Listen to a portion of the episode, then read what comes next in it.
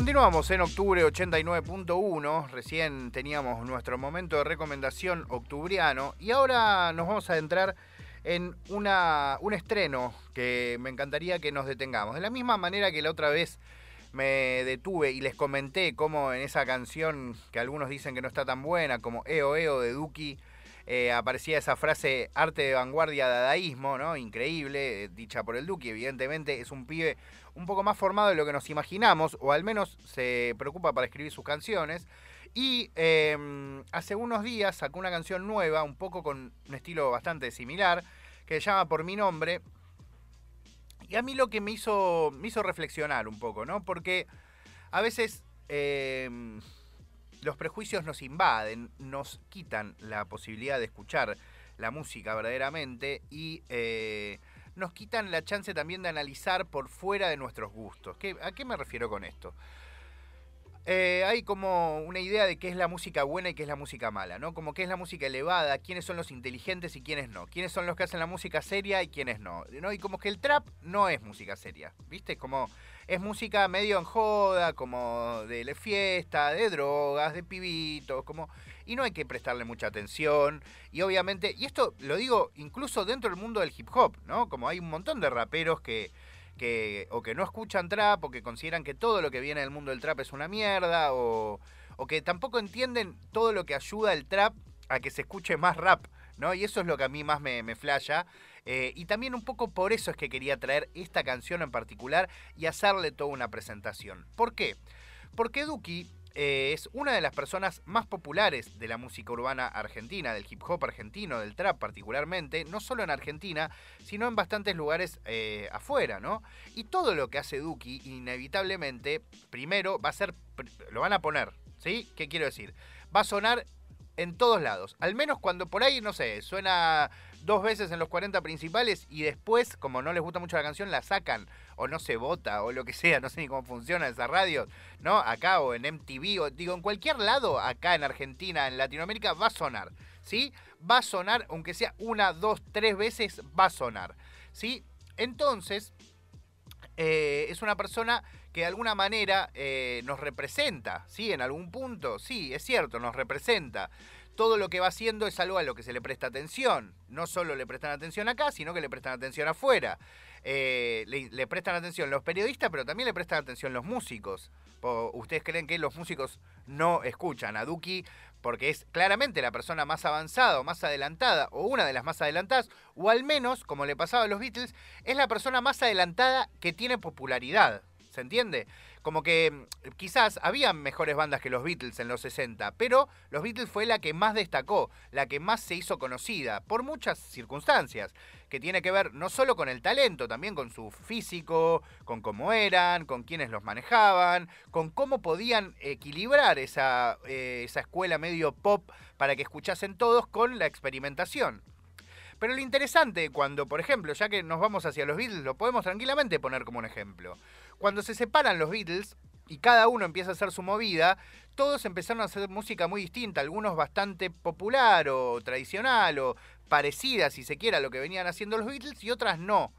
Y esas músicas fueron dando lugar a que otros experimentadores aparecieran en el mundo musical y tuviesen chances, abrieron puertas, ¿se entiende? Lo que quiero decir, cuando Almendra se separa en Argentina, eh, la, banda de Luis Alberto Spinetta, de Emilio del Guercio, de Elmiro Molinari, y, y, de repente se crean Pescado Rabioso, Aquelarre y Color Humano, cada una de esas bandas abría una puerta diferente todas habían una puerta diferente.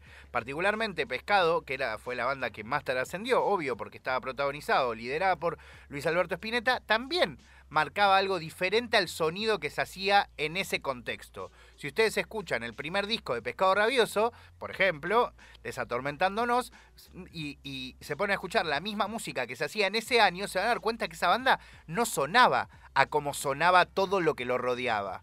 ¿Y qué hizo esa banda? Abrió una puerta no importaba si eso fue popular, si ese sonido fue popular, ni siquiera si alguien recuerda ese disco. Particularmente yo lo recuerdo, es además uno de los discos más emblemáticos del rock argentino, pero lo que importa es que abren puertas. ¿Y qué pasa con esta canción de Duki?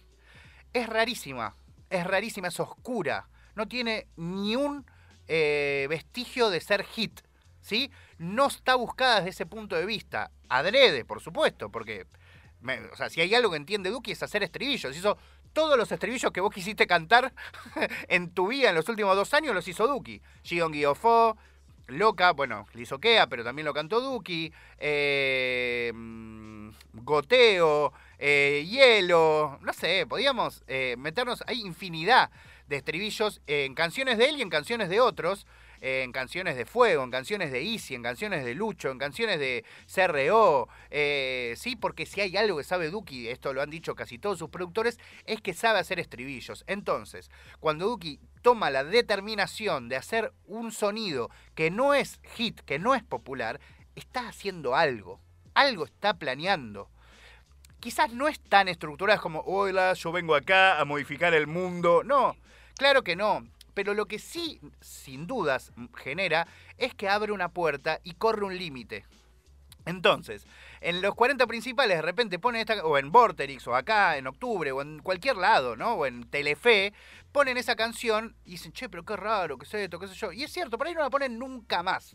Pero eso que una vez sonó en ese lugar popular, visible, abrió una puerta. Y esa puertita que abrió hace que todo lo que están atrás empiecen a pasar. Obvio, no va a generar indefectiblemente que un rapero experimental de zona oeste, porque salió esa canción, sea pasado mañana millonario. No.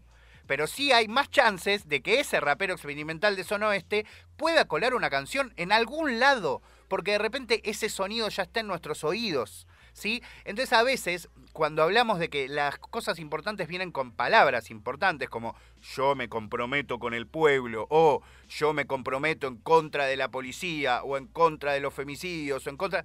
Obvio, hay gente que expresa de manera explícita y clara, con palabras, lo que siente, y también es revolucionario en ese sentido. Pero también hay muchos otros, y yo creo que Duki es sin dudas uno de esos, que experimenta en otro plano, y ese plano es el sonido porque los músicos son músicos también, y si hay algo que hace Duki es eso, ir corriendo las barreras de qué es lo posible. No sé si se acuerdan que la persona que se encargó, junto con Easy y con muchos otros, de que exista un mercado alternativo y posible de cultura urbana argentina, fue Duki. La primera persona que tuvo una canción con un millón de reproducciones dentro del género trap fue Duki. La misma persona que dijo, che, estaría bueno hacer un grupo entre un par más para que esas dos personas tengan más visibilidad y un poco compartir la que yo ya estoy obteniendo. Hizo modo diablo, ¿quién fue? Duki. Eh, y en cada uno de esos espacios que tuvo, fue haciendo música distinta, eh, y corriendo esos límites. Y eso, como digo, va abriendo, como que abre el paréntesis y van entrando. Entra un rapero, un cantante de R&B, ¿viste? Como que van, pasan, pasan, pasan, pasan y de repente nos dimos cuenta y eso es de todos. ¿no? Y este es enorme y efectivamente existe el hip hop en Argentina y no fue algo que pasó de moda y quedó por un ratito. Duki podría hacer miles de canciones como She Don't hasta que se cansara. De hecho, lo ha dicho en muchas entrevistas, como me, compro una casa en Miami, hago 10 estrellos tipo Gion Fo y me siento a contar la plata, pero no le interesa. Y eso también es la magia de Duki y también por eso quería hacer toda esta presentación y que compartamos juntos este corrimiento musical raro, pero sí disfrutable, que, armó Duki, eh, que se llama Por mi nombre. Lo escuchamos acá, este estrenazo del Duco se llama Por mi nombre en octubre 89.1. Ey, che, Si busca nota, pide por mi nombre. Empresario vivo de la coste. Esto lo hago como un deporte. Solo para los míos que ahora lo tengo en la corte. Es difícil que el sistema no soporte. Más cuando nos dejamos la vida delante de la corte. Delante de la corte. Delante de la corte. Le doy mi corte, corte. Le doy mi corte, mi estilo, mi piquete. Hace cuántos años que Duco le mete. Y está más duro que todo eso finete. Dice la verdad, con resto no se compromete. No tengo enemigos peligrosos, inteligentes. Por eso estoy tan aburrido y ya estoy con mi gente. Me pongo a hacer música para no ser delitante. Y menos delincuente y menos delincuente. Pide por mi nombre. Empresario vivo de la coste. Esto lo hago como un deporte. Para los míos que ahora lo tengo en la corte. Es difícil que el sistema no soporte. Más cuando nos dejamos la vida delante de la corte. Delante de la corte. Delante de la corte. Le doy mi corte. Corte. Salgo para la calle como si nada me importe. Ah. Cada buen perro tiene sus buenos